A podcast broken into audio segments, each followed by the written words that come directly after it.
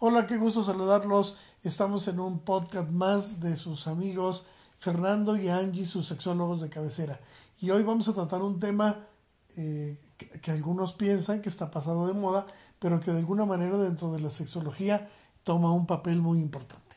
Sí, hola, ¿qué tal a todos? Eh, este día vamos a hablar de algo eh, un poquito como entre conocido, pero desconocido. O sea, no, no se saben las implicaciones reales psicológicas de este tema que se llama el complejo de Edipo y en su contraparte también el complejo de Electra. O sea, todo el mundo habla del complejo de Edipo y, pareciera ser algo muy sabido, pero nosotros lo vamos a desmenuzar un poquito más para ver eh, qué implicaciones hay cuando se resuelve bien o cuando no se resuelve.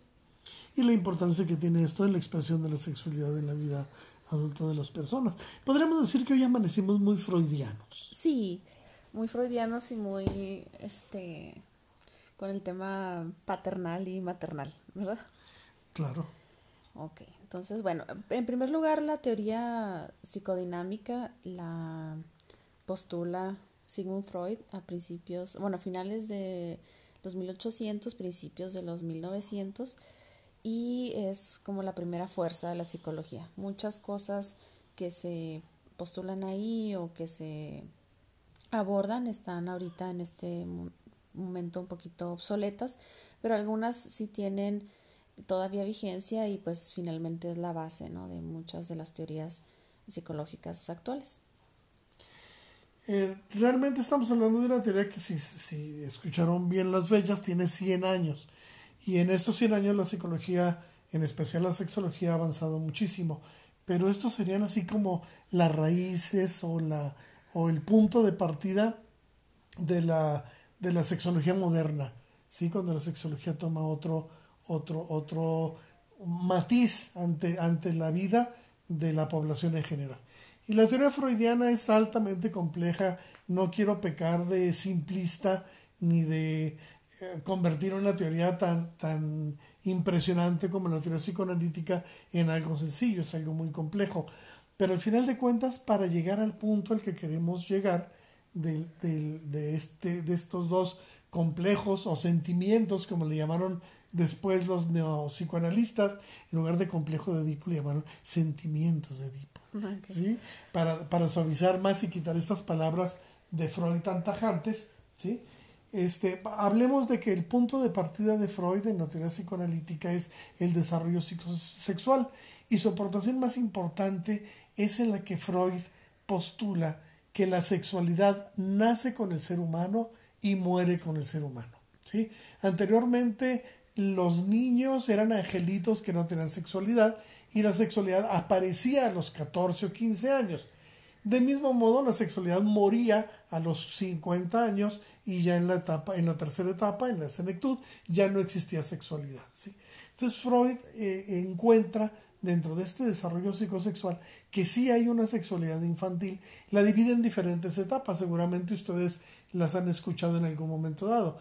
La etapa oral, donde el niño tiene centrada toda su atención en la boca y donde el amamantarse o el succionar es altamente placentero para él y va a crear un vínculo emocional con su madre que podríamos decir que, que, que será, según la teoría freudiana, determinante en su, en su futuro. Después de la etapa oral, el crío, tanto el niño como la niña, pasan a la etapa anal, en donde el centro de atención y de placer se encuentra en las excretas o en la capacidad de excretar. Esta es la micción y la defecación y el niño y la niña juegan con este con este poder que acaban de adquirir con el control de esfínteres. Ajá, y juegan con él y es altamente placentero y es altamente satisfactorio.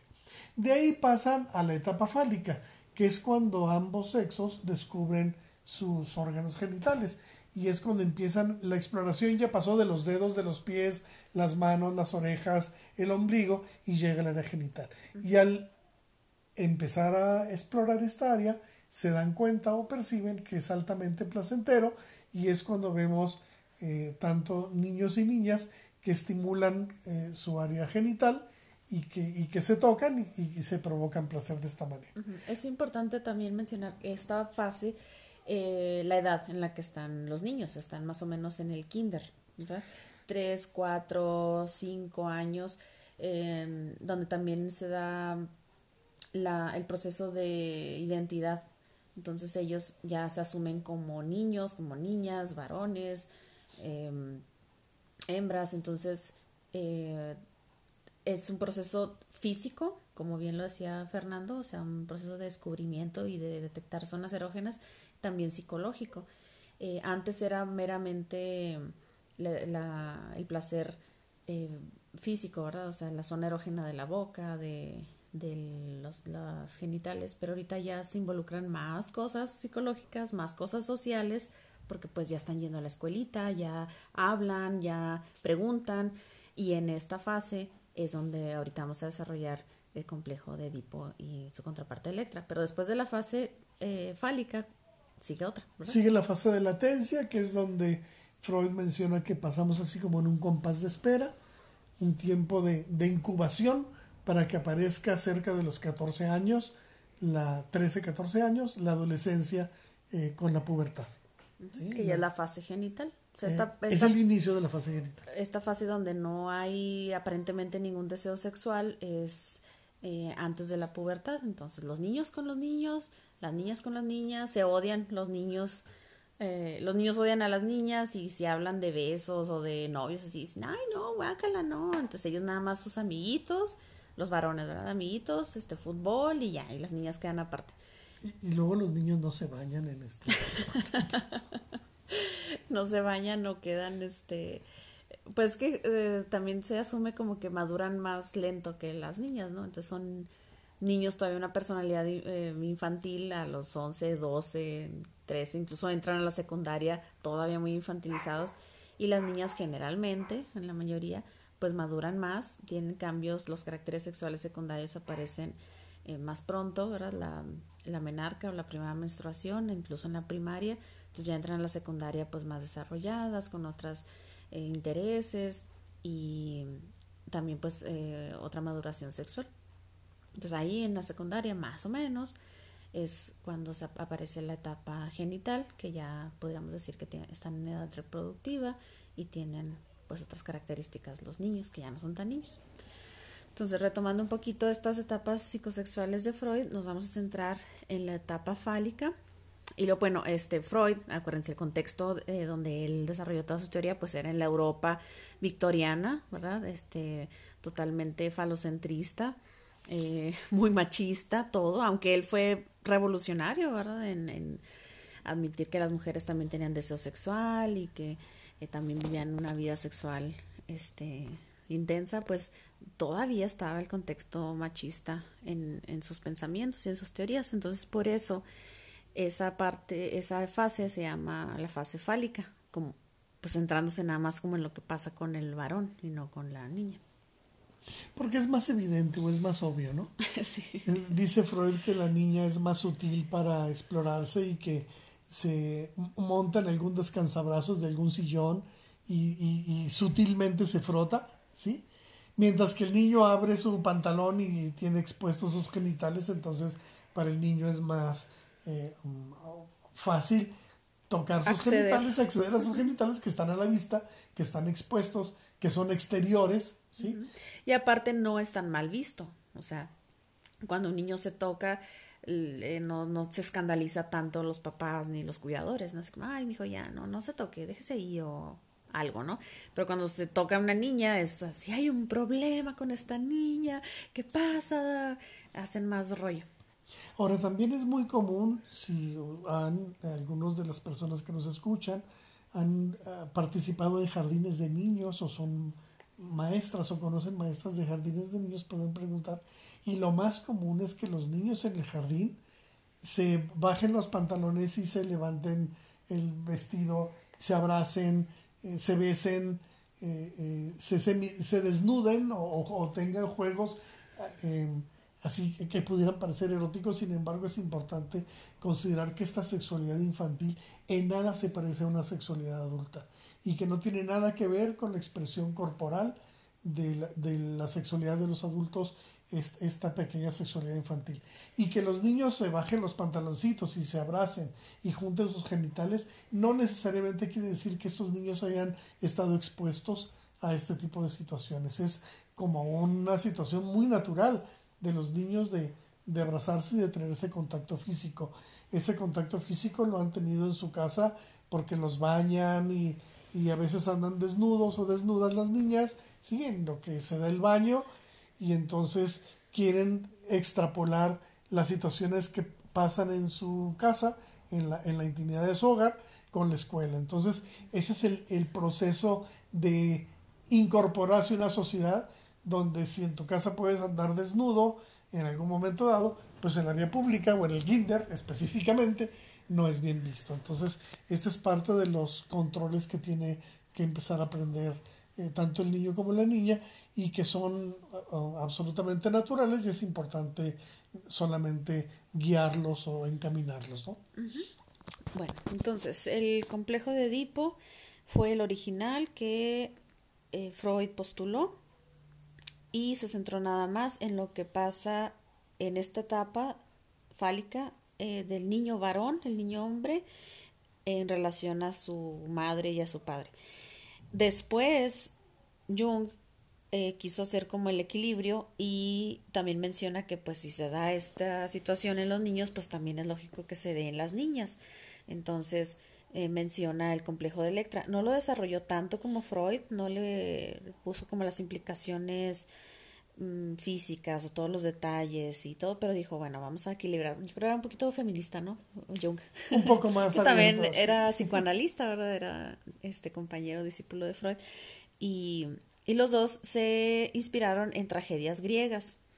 Edipo, pues tienen que si quieren conocer toda la tragedia griega de Edipo, este, eh, googleenlo, así como el Edipo Rey, ¿verdad? Donde básicamente, pues Edipo se enamora sin querer, se casa sin querer con su madre biológica y pues comete incesto. Entonces, este, después se da cuenta y se saca los ojos y así, pues un drama, como una tragedia, griega. y Electra, pues también, su contraparte, este, pasan ciertas situaciones ahí con su padre y pues se enamora eh, de él. Bueno, más bien, este, venga la muerte de su padre, este, matando o, conspirando para castigar a su madre y al amante de, de, su madre porque pues mataron a su papá, ¿no? Y lo, lo engañaron. Entonces, pues también otra tragedia griega. El punto es que para fines psicológicos y sexuales, eh, y didácticos. didácticos. El complejo de Edipo es cuando el niño se enamora de su mamá y el de Electra cuando la niña se enamora de su papá. Todos hemos recordado, todos los que hemos tenido hijos hemos recordado que es, independientemente del sexo de nuestro niño, se mete en medio de la pareja, en la cama se, se pone en medio cuando papá y mamá están viendo la televisión o algo, y entonces empuja a, al papá de su propio sexo hacia abajo de la cama para quedarse en la cama con su mamá. Eh, esto es bien normal. Y si tú quieres hacer enojar profundamente a una niña, agarra a su papá cuando tiene esta edad, abrázalo y dile, tu papá es mío. Y entonces vas a saber lo que es una aparición satánica en ese instante. ¿sí? la niña se pone como loca y es mi papi, mi papi, este, besos, abrazos, rechaza a su mamá, eh, hay rivalidad, ¿verdad? Con, con, el padre del mismo sexo, pues porque en su fantasía romántica eh, ella se quiere casar con el papá o el niño se quiere casar con la mamá y se, se dan muestras de afecto que parecieran de pareja, o sea, se regalan rosas, este se quieren dar besos, incluso dicen, yo me voy a casar con mi mamá, el niño, Sí. La niña, yo me voy a casar, mi novio es mi papá, dice la niña. Y además el, el, el, sistema lo promueve. En la, el 10 de mayo se hace bailables y, y, es bien visto que el niño eh, eh, vaya con, con, la mamá y que la niña esté con el papá. Eh, se dice desde hace muchísimos años, las niñas son del papá, los niños son de la mamá, porque ese vínculo naturalmente pareciera que se da en especial durante la edad entre los 5, 7 años hasta los 9 más o menos, 8 o 9 años, donde ese vínculo empieza a desaparecer. Y, y no desaparece por, por una traición, ni mucho menos. ¿eh? Desaparece en la teoría freudiana cuando es eh, concluido este, este ciclo, porque, a ver, ahí, ahí te va la historia. El niño está enamorado de su mamá y se quiere casar con ella. Sí. Yo amo a mi mamá, mi mamá es mía y eh, papá quítate para allá. ¿sí? Mi mamá es mi novia, mi mamá se va a casar conmigo. Y entonces la mamá, dentro de su, dentro de su educación para su hijo, le dice, no, mi amor, tú eres mi amor, sí, yo soy tu amor, sí, pero tu papá es mi novio, tu papá es mi esposo. No, no, yo soy tu novio, yo soy... No, no, no, no, tu papá es mi esposo, tú eres mi hijo y yo te amo con todo mi corazón. Pero diferente. Ajá, pero ve qué bonito estoy, qué chiquito soy y me dices que soy tu amor todos los días.